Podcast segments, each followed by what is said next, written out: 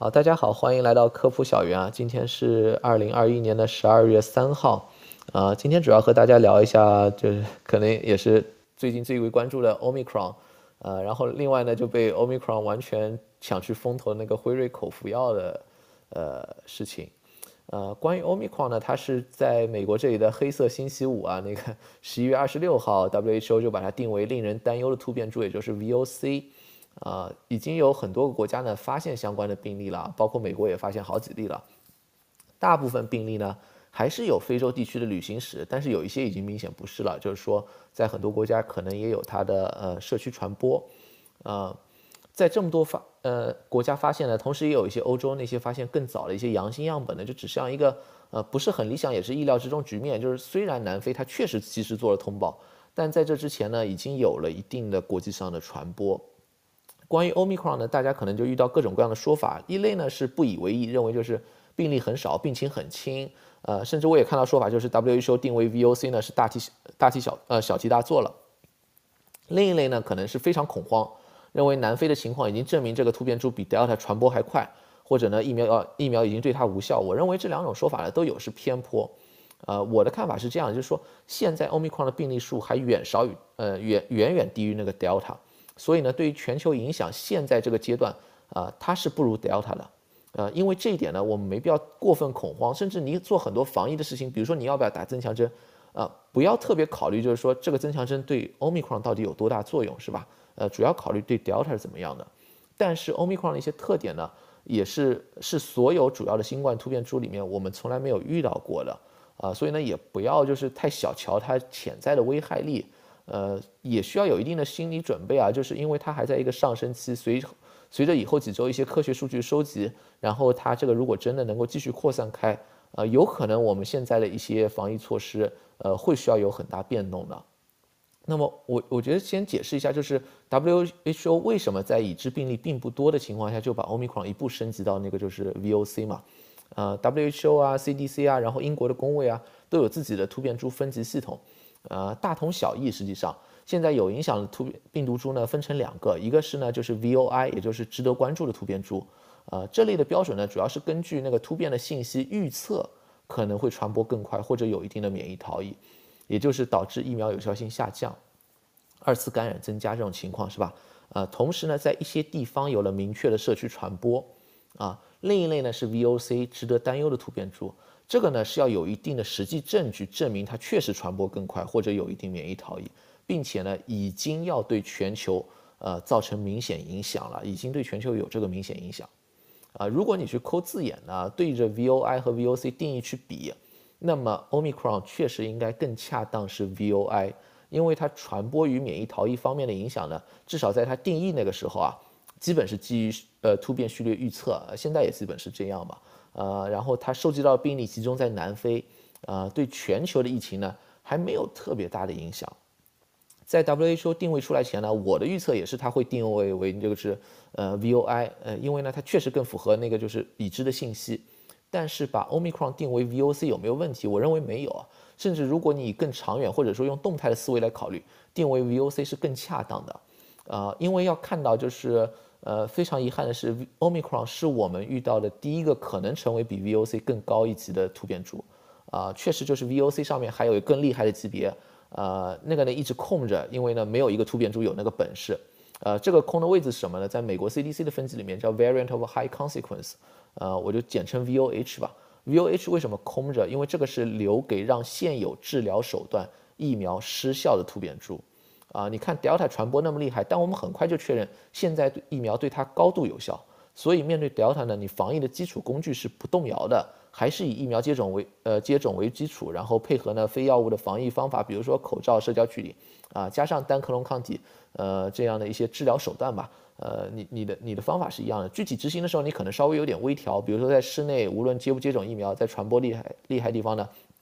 你都要戴口罩。啊，又比如呢，一些接种早的人或者高危人群呢，可能需要打增强针。但是对于原始病毒株有效的疫苗药物，对 Delta 仍然是有效的。所以你具体用什么东西啊，不用改太多。Omicron Omicron 呢就完全不一样了，它是目前看到的是，呃，有不少感染病例里面突变数量最多的一个突变株。呃，大家这几天呢也被新闻轰炸了，可能也就是耳熟能详，就是它刺突蛋白上有三十个以上的突变。呃，我们现在大部分疫苗，无论是 mRNA 还是腺病毒，都是针对原始病毒株的刺刺突蛋白来设计的。以前的主要突变株啊，虽然在刺突蛋白上有突变，但从来没有突变那么多的。比如说 Delta 是十个，所以呢，Omicron 对疫苗的潜在威胁啊，不是以往突变株可以比的。此外呢，就是说越来越多证据指向，至少在防感染这一点上啊，疫苗很大一部分的作用呢，依赖于那个抗体，特别是中和抗体的作用。呃，中和抗体的作用机理呢，可以理解为就是阻断刺突蛋白和人体上面的 ACE2 受体的结合。这个结合的位置呢，在刺突蛋白上呢，叫做一个受体结合区域的位置，英文缩写呢就是 RBD。然后在 RBD 上面呢，Omicron 有十五个突变，这个可能大家也在新闻上看到过。啊，以前免疫逃逸最严重的贝塔是什么？是三个突变，Delta 是两个。啊，有有些人可能会说啊，就是自然感染或灭活疫苗呢，不光有刺突蛋白的免疫反应，呃，有针对整个病毒的免疫记忆。要注意的是啊，就是防护新冠的免疫反应主要是靠针对刺突蛋白的，所以不能假设说 Omicron 的突变，呃，不会影响自然免疫或者灭活的有效性，它们极有可能就和 mRNA 疫苗、腺病毒疫苗一样受到影响，甚至可能因为就是灭活疫苗这样的，它其实有效性更低，更容易就是触底。呃，免疫记忆呢，我觉得可以简单理解为就是我们免疫系统的一个认脸的过程，啊，新冠疫苗也好，自然感染也好。都是让人体的免疫系统记住刺突蛋白这张脸长得是什么样子，你下次看到同一张脸呢，就不放它进门就行了，是吧？如果这张脸稍微改一改，比如说戴个眼镜、画个眼影什么的，啊，问题不大。那个可能免疫系统反应呢，最多就稍微迟钝一点，还能认出来，是吧？但如果它是直接去整容了，啊，那么我们就真的要担心这个到底还能不能认出来，是吧？呃，对于 Delta 呢，就是我们看到它有的突变以后啊，因为它突变数量不是那么多。然后根据有些突变也是以前看到过的，知道大概什么样的影响，呃，可以大概率判断疫苗即便有影响呢，它那个受影响的幅度还是可以控制的。对于 Omicron 呢，我们是没法做这样的判断的，呃，所以呢，Delta 出来后呢，我们可以说再怎么折腾啊，你把全世界都占了啊，它也就是个 VOC，不会是 VOH。而看到 Omicron 呢，我们要注意到它的潜力啊，不是其他突变株可以比的。呃，所以呢，现在它有一个紧迫性，要赶紧搞清楚它会不会成为一个 VOH，啊，这种差异呢，也就是为什么 WHO 呢就直接把这个 Omicron 提到提高到 VOC 了，而且大家也看到很多国家对这个现在总病例不是那么多的突变株，反而是非常非常的紧张。Omicron 被发现的时间呢还很短，现在各个国家也都是在一个尽量收集数据的情况下，所以相关的信息呢可能在几周之内都有很大的变化。啊，从传播速度、疫苗有效性等等啊，我们现在能做的只是根据不断更新的信息，加上一些不同的假设，做一定的推测。呃，下面呢，我我就想从那个传播速度、检测方法、疾病严重程度，还有治疗药物有效性以及那个疫苗有效性几个方面来分析一下 Omicron。要注意的是啊，就是现在在全球范围内影响最大的还是 Delta。啊，所以呢，不要因为就是呃，大家看到对 Omicron 的各种推测，就觉得哎，Delta 好像这个问题就不在了。啊，首先第一个是传播速度，Omicron 的传播速度，我个人认为现在比较明确能说的是它传播不慢，但是没有足够的定量数据说明它可以传多快，也不能说和 Delta 比它更快还是更慢。一个突变株实际传播速度呢，需要到跟踪一段时间之后，看病例增长的趋势以及它突变株的其他。它和其他突变株的一个动态关系才能判断，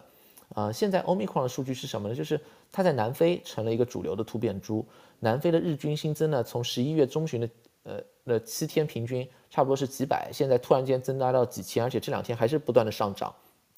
那里呢，阳性检出率好像也很高，呃，还存在就是检测不足的情况嘛，因为阳性率检出率高，所以说呢，就是 Omicron 在南非传播的肯定是不慢的，但是呢。这个毕竟是短时间的跟踪，要准确判断奥密克戎的速度呢，还要更多研究。特别要说的一点啊，就是南非这个地方比较特殊的，它之前 Delta 的疫情是接近尾声了，然后奥密克戎在那里呢，现在的崛起呢，看上去你会觉得像是取代 Delta，所以呢，有些人就是根据这个来去推测它比 Delta 还快多少倍，然后算出来的那个 R not 值都是那个翻天了啊，这个我个人认为是有不准确的程度的，因为你不能排除啊，就是 Delta 已经。快没了，Omicron 只是填补一个空白，是吧？它不是说真的把 Delta 竞争掉，啊，现在 Delta 还占主导的欧美呢，都有检测到 Omicron 这两个地方啊，这两个突变株的动态变化，对于判断 Omicron 的实际传播速度呢，会更准确。但是呢，这个还需要更多的时间，是吧？来做相关的研究。第二个想说一下检测方法，呃，一开始出来之后，有些人说那个是不是 Omicron 检测不到了？呃，这个强调一点，最常用也是确诊新冠的金标准 PCR 检测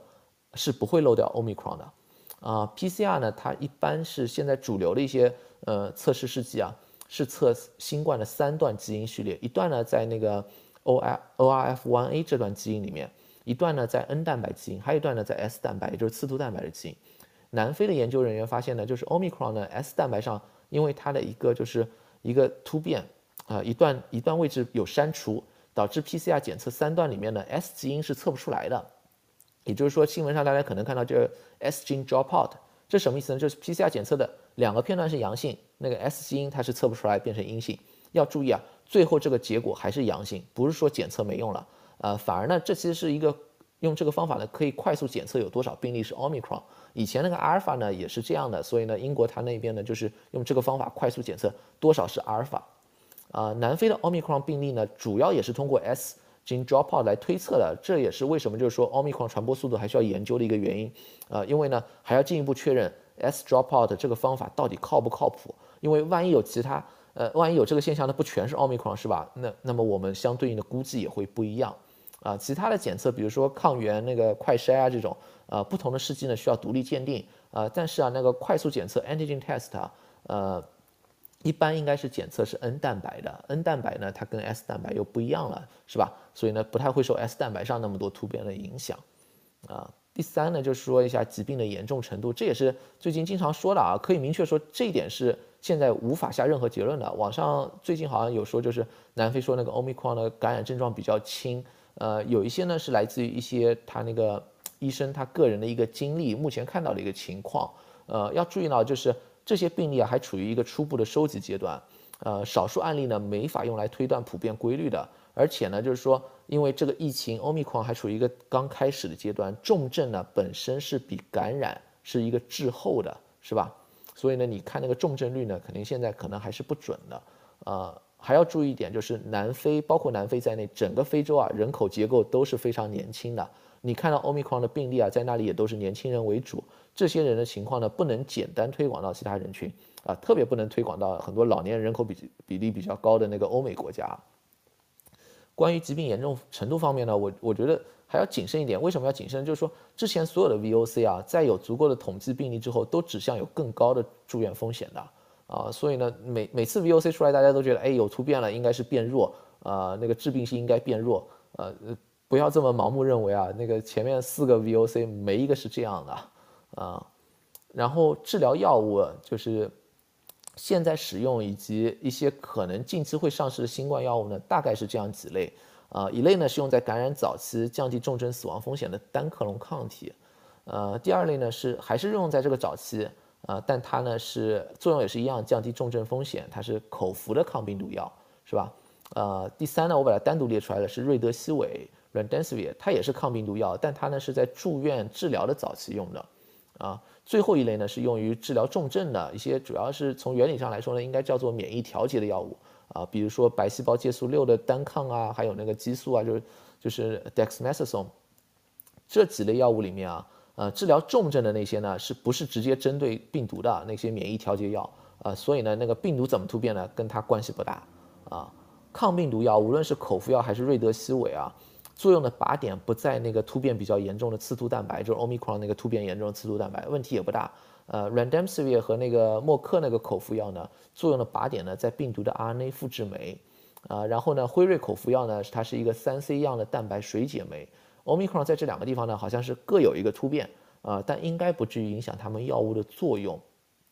但是啊，呃，我们要看到为什么现在新冠死亡率看上去低了很多，特别是欧美国家。啊，在治疗上可能起了最大作用的其实是单克隆抗体，啊，而这个呢是会受到欧米克戎这样的大量刺突蛋白突变威胁最大的。啊，单克隆抗体呢可以理解为一种纯化的某个中和抗体，就是你个接种疫苗之后不是有很多中和抗体吗？你把其中一个纯化了，那么这个就可能是一个单克隆抗体的药物了。对于任何一个单克隆抗抗体药啊，呃，它就是通过结合在刺突蛋白上的某个位点。啊，然后让这个病毒没法进入细胞来起作用的。Omicron 在刺突蛋白上那么多个突变啊，我们是有可能会失去多个单克隆抗体药的。一个好消息是是那个 GSK 和 Ver Biotech，他们做了一个抗体呢，根据实验室里的测试，应该对 Omicron 还有效，因为它这个抗体比较特殊，呃，它结合的位点和其他那些抗体都不一样，呃，它还是从以前那个 SARS 里面筛出来的，呃，相当于找了一个不太容易突变的位置，啊，还有呢，就是阿斯利康的抗体药现在好像还没怎么用，但是根据结合位点预测呢，可能还有效。呃，但是现在用的最多的其实是什么呢？其实是再生源 Regeneron 和李来 Eli Lilly 他们的抗体组合，他们两个都是两个抗体的组合。但是即便是两个单克隆抗体组合，呃，这两个药都应该会失去很大一部分有效性。啊，虽然现在大家很期待口服抗病毒药啊，但必须要注意到，就是单克隆抗体是现在治疗特别是早期的一个主力，其中再生源和李来的单克隆抗体呢又是。产量最大、应用最多的，呃，失去这两个单抗呢，对治疗呢会是一个打击。重点说一下，就是疫苗啊，关于这一块儿，呃，如今大部分国家，特别是欧美啊，它防疫的基石呢其实是疫苗接种。你可以质疑这个是否正确或者是否足够啊，但是呢，这确实就是现实。然后大部分疫苗呢又都是基于刺突蛋白的，特别是欧美上市的都是基于刺突蛋白，啊，所以呢，Omicron 那个刺突蛋白上大量突变呢。啊，对所有疫苗呢都是一个很大的威胁，啊，不同于单克隆抗体或者口服抗抗病毒药呢，它相对单一的作用机理，呃，疫苗的保护作用呢，其实涉及免疫防护的多个方面，所以推测 Omicron 的影响呢，可能也要考虑多个方面，啊，所以呢也会有更大的不确定性。那么接种疫苗之后呢，我我觉得可能把人体产生的免疫反应分这样去分呢，可能会更加方便我们考虑 Omicron 的影响。一个呢，就是 B 细胞受到刺激之后产生的抗体啊，比如说经常有人问啊，我要不要去测一下抗体看抗体看看，呃，疫苗接种的效果，或者我去测一下还有没有抗体，我决定打不打增强针啊？你说的抗体呢，其实就是这一类，是吧？就是 B 细胞受到刺激之后产生的抗体，在你体内，在你的血液里面有的。第二类呢是受到刺激后那个 B 细胞分化啊留下来的记忆 B 细胞，这些细胞呢比较长寿啊，它不产生抗体的。但是遇到同一个抗原呢，它会迅速分化成产生抗体的 B 细胞，啊，进一步制造大量的抗体，啊，第三个呢是 T 细胞免疫，啊，前两类呢就是呃都是属于通过抗体来起免疫保护，呃，T 细胞免疫不一样，它直接起抗病毒的作用，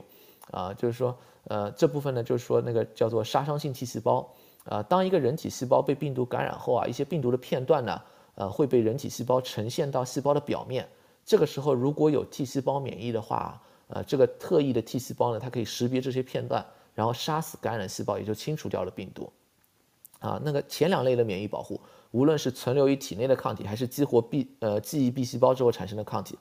很大一部分作用呢，就是还是来自于阻断病毒侵入细胞的中和抗体嘛。啊，这部分受突变株的影响呢，可以通过呃病毒的血清中和实验来推测，呃，相对是比较快能得能出结果的。呃，像 WHO 提升那个。Omicron 为 VOC 的时候呢，科学家很多科学家说，大概两周我们可以知道初步疫苗受到什么影响程度。这个呢，就是在说那个血清中和实验啊。现在很多预测呢，就是看上去呢，就是结果可能不会很理想啊。为什么呢？就是血清中和实验啊，其实和单克隆抗体是有一定类似性的啊。虽然不同于单一的各种抗体的那个单抗，接种疫苗后产生的抗体呢非常多样。啊，会是很多个不很多个不同的抗体的集合，但是这些抗体啊，说到底啊，它要起作用，结合的位置还是在刺突蛋白上，是吧？你奥密克戎刺突蛋白上那么多个突变，血清中和实验呢，结果呢，呃，不太可能会好。呃，以前贝塔株呢，血清中和下降是最多的，但是啊，一般还是可以中和的，特别是接种疫苗没多久，抗体总量比较高的时候啊，那个贝塔株是可以中和的。嗯，欧米克呢极有可能会有一个非常大幅度的下降，啊，我个人认为啊，就是如果出现完全无法中和，都是不意外的。这里面有一点变数啊，那就是现在观察到 mRNA 疫苗接种两三个月之后啊，抗体以及产生抗体的 B 细胞会有一个进化的过程，呃，它提升对抗原识别的一个广度和效率。呃，说到突变株呢，那就是说它会对应到识别突变株的能力有加强，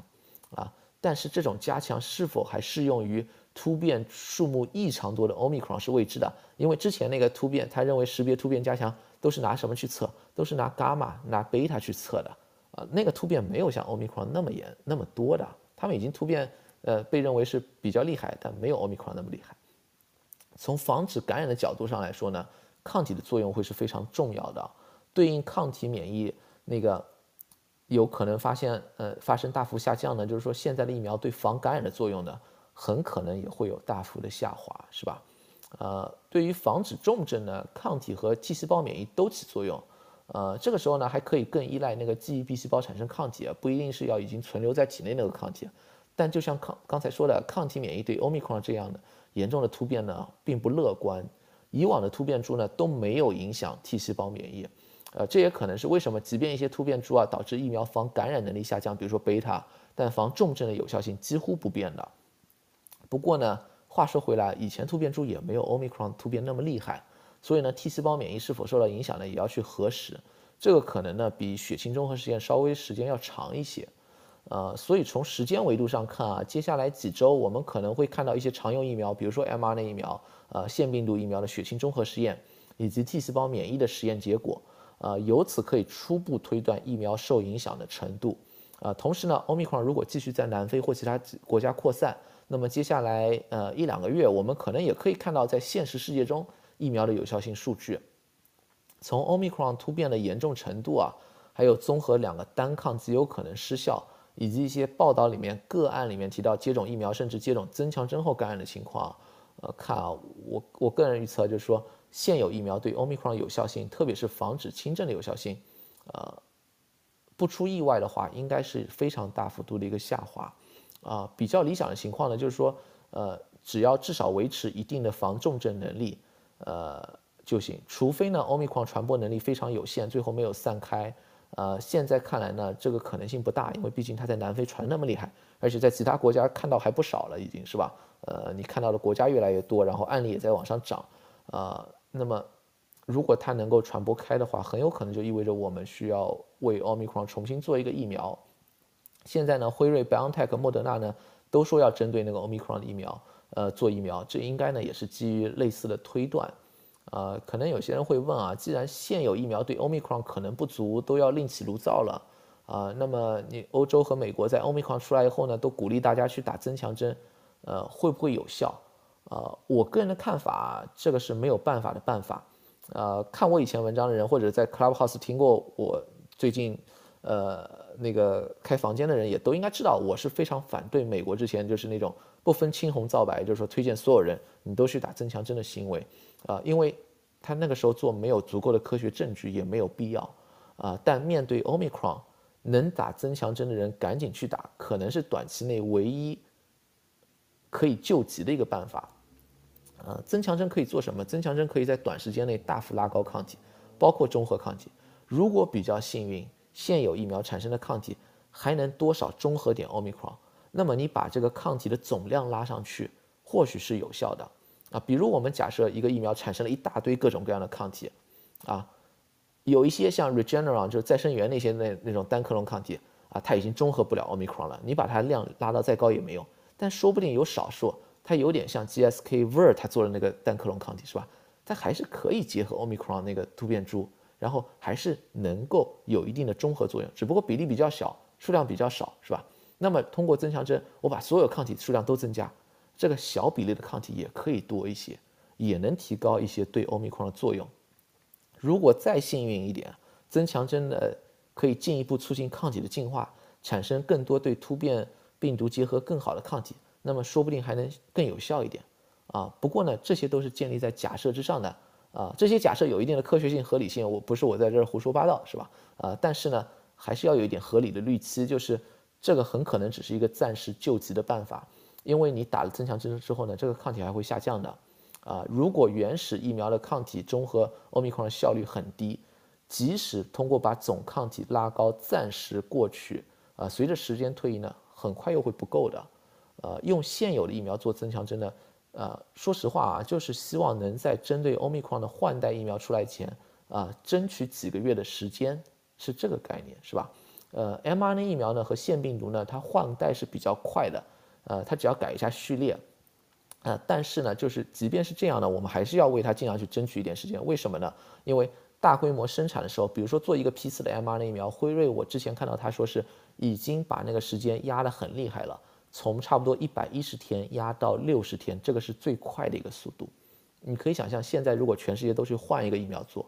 那么也是几个月之后，是吧？啊，然后你在这之前呢，还要早期小规模生产一批，然后做一定的实验检测、临床试验，是吧？呃，针对就是欧米克戎疫苗呢，按照辉瑞、莫德纳说法呢。都应该是最快也要三到四个月才能进入使用，是吧？所以呢，你你这个时间是要有考虑的。呃，很多人可能说我等奥密克戎的疫苗出来，呃，首先现在是 Delta 啊，你可以考虑一下先针对 Delta 怎么做。呃，其次呢，就是 Omicron 那个疫苗呢还是比较远的，所以呢也也没必要就是光在那儿等，是吧？呃，另外就是如果光从疫苗生产上角度还要考虑啊，它这个事情不是简单说我。我马上全都改换成那个针对 Omicron 的疫苗呢？我赶紧去换序列，立刻就全部换掉啊！因为这里面有各种各样的风险。你考虑一下，就是全球的那个 mRNA 疫苗、腺病毒疫苗总产量总共那么大，如果我全部改成新版的疫苗，到时候 Delta 还在怎么办？啊，如果只改一部分，那么这个产量够不够也是一个问题啊！这个不是一个很理想的状况。呃，更为合理的做法呢，其实就是说以后的增强针呢，呃，要参考。流感的做法就是你参考潜在的不同的突变株，可能要制作一个多价的疫苗。啊，这些思路呢，在美国推广增强针的时候，那个写的那篇反对的那个《柳叶刀》那篇社论上就提过，就是说你要考虑一下不同的突变株是怎么样情况。然后十一月上旬的时候，就是 FDA 那个疫苗审核的外部专家那个会的那个主席 Monto 也在《新英格兰医学杂志》上提到过，就是说啊，参考流感啊，你全世界。国家都来考虑一下啊，流行的突变株是哪一个啊？怎么去选择？这样是更好的。但是现在因为这是一个救急的情况，相当于比较突发，没有人预测到会出现 Omicron 这个东西。大家以前都在想会不会是 Delta 下面进化出来一个啊？那那也没有办法，只只能就是呃，希望就是说他呃赶紧跟踪这个数据，看看这个 Omicron 到底怎么样。然后呢，另外呢也也只能就是。呃，因为它突变最厉害，那么可可能也只能在这个基础上去做一个新的疫苗，这是没有办法的。呃，最后来给大家说一下，就是说那个应该是因为 Omicron，结果是一点风头都没有的，就是那个默克那个口服药。呃，而且呢，呃，默克这个口服药它是呃，它是在十一月三十号吧，反正就十一月呃呃完成就是 FDA 那个专家审核。呃，之前呢，英国它已经批准了紧急使用授权，那 FDA 这次审议呢是。所以，呃，把所有数据那个第一次可能跟公众看得比较清楚的一个，呃，因为欧米克的出现呢，其实对这个药的影响还挺大的，呃，这个药呢，它有一定的争议，就是说，呃，之前可能也也谈过，就是说，它是一个治突变的为机理的抗病毒药，它的作用是什么？就是说，呃，你新冠来了之后，我让你新冠突变，不断的突变，积累太多突变之后呢，这个病毒就突变死了，是吧？它这样一个机理，啊。但问题是呢，就是说这个机理呢有两个风险，啊，一个呢是我们之前讨论可能比较多，就是说，哎，你对人的细胞会不会导致突变啊？你你你你不要搞错目标是吧？你你本来是应该让病毒突变，最后你把人搞突变了，这个不就有风险了吗？这个相当于是安全性问题。然后呢，另外一个现在因为出了奥密克之后，特别引起人关注什么呢？就是你理想状态是把那个病毒给突变死，但一但是万一你没把病毒突变死，那怎么办？是不是增加了病毒突变的风险是吧？啊，然后呢，还有一点争议呢，是最近才发生的，就是说它中期分析的时候，我们以前认为就是说它是一个降低住院死亡风险百分之五十的药，结果呢，等它它那个所有数据汇总之后，发现，哎，只有百分之三十了，呃，然后呢，这个又是分析到就是说这个药物的有效性到底如何，是吧？啊，那么在 FDA 审核的时候呢，就是说，呃，突变风险这一点呢，是一个非常大的争议，也是一个重点了，啊。那个默克呢，他就是之前他其实也发新分新闻稿的时候说过，说过，呃，我我在体外实验的时候是看到了导致那个细胞突变，但是在体内实验，就动物实验上，我做了很多动物实验都没有看到它导致突变，啊，那个在 FDA 那个会议上，他也把这些数据又重新展示了一遍，而且呢都非常详细，FDA 有很多专家，呃，在说每一个呃每一个测试它应该是更哪一个更好，哪一个可能更有更有针对性，啊，但是呢，就是最后呢也没有得出一个统一的结论。呃，就是说呢，有有一个比较严苛啊，有个人说的比较严苛啊，说那个就是评审的，他说，你你这些搞了那么多，你做出来的东西，我觉得带来的问题比答案多，呃，最后我我觉得比较倾向的一个说法就是说，呃，默克这个口服药呢，导致人体细胞突变的风险非常低，但不可能完全排除。呃，还还有一个问题就是之前可能没有关注过，就是说在一些动物实验里面，在长期服药要注意啊，这个口服药在人的时候只会是用五天，它在动物里面经常是一个月、两个月这样的服药状况。观察到一些造血细胞骨骼生长异常的现象，而且不是所有动物，可能就是一种动物里面看到，呃，造成这些现象的原因不清楚，临床试验里面也是一点都没看到，但和致突变的风险一样，就是成了一个，呃，那个问题可能不大，但是没法排除的事情。两个风险呢，它最后呢，实际上就是建议解决的方法就是一个限制人群，就是孕妇和未成年人不要用，啊，因为呢，就是说，呃，你想胎儿和未成年人呢，更多的细胞处于分裂状态嘛。啊，你包括骨生长啊，什么造血细胞功能什么的，呃，然后突变的风险肯定对它影响更大嘛，是吧？你只要这两个人群不使用，那么风险就大幅降低了。啊，不过呢，这个也不是那么容易，因为最后关于孕妇那个其实是争议挺大的。呃，因为一派的观点呢是希望就完全排除，另外一派呢希望就是还是可以用。为什么？就是说，呃，你大众呢还是非常希望有一个方便的口服药。这个大众显然包括孕妇和未成年人嘛。理论上来说呢，单克隆抗体呢确实非常有效，是吧？啊，你说你说某个人我不让你用口服药，我可以让你用单克隆抗体，啊，但在没法获得单克隆抗体，或者比如说现在已经有欧米克出来了，万一我们到时候很多单克隆抗体失效了的时候，那么你这时候再限制他拿那个口服药，这个人群就比较比较危险了，是吧？而且呢，就是未成年人呢还好说，因为未成年人本身重症风险比较低嘛，孕妇是那个新冠高危人群，是吧？呃，你你一旦限制了，可能对他是不利的。然后，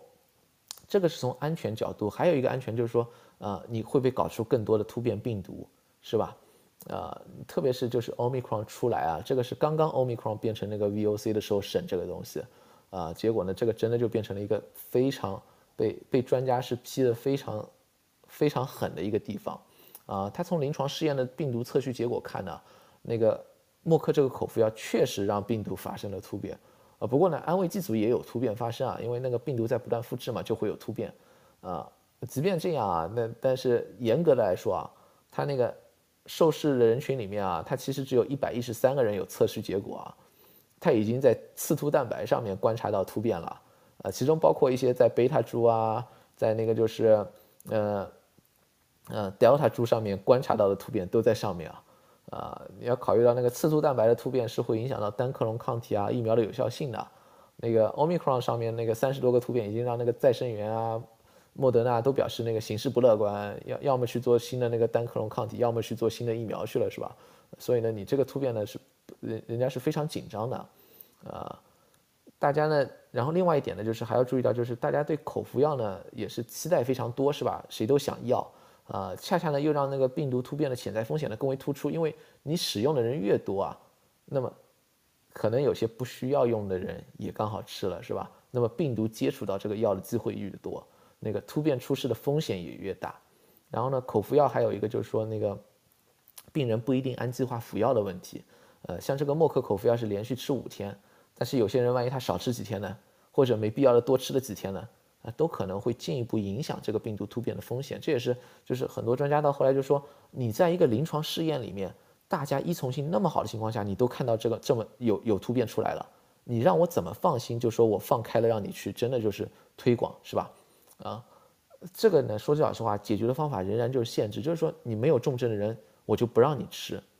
啊，那么除了这些问题啊，它的那个有效性呢，也是让人就觉得有点有点迷惑。为什么？就是说。它中期分析呢是百分之五十有效性，到整个数据汇总之后呢变百分之三十，呃，那么很自然一个问题是为什么你你你有这样的变化呢？因为中期分析的时候人数差不多是整个实验的一半，当时做到，啊，可以这么说就是它在前一半啊，它那个用药组住院死亡百分之七点三，安慰剂组百分之十一点四，显示的有效性，后一半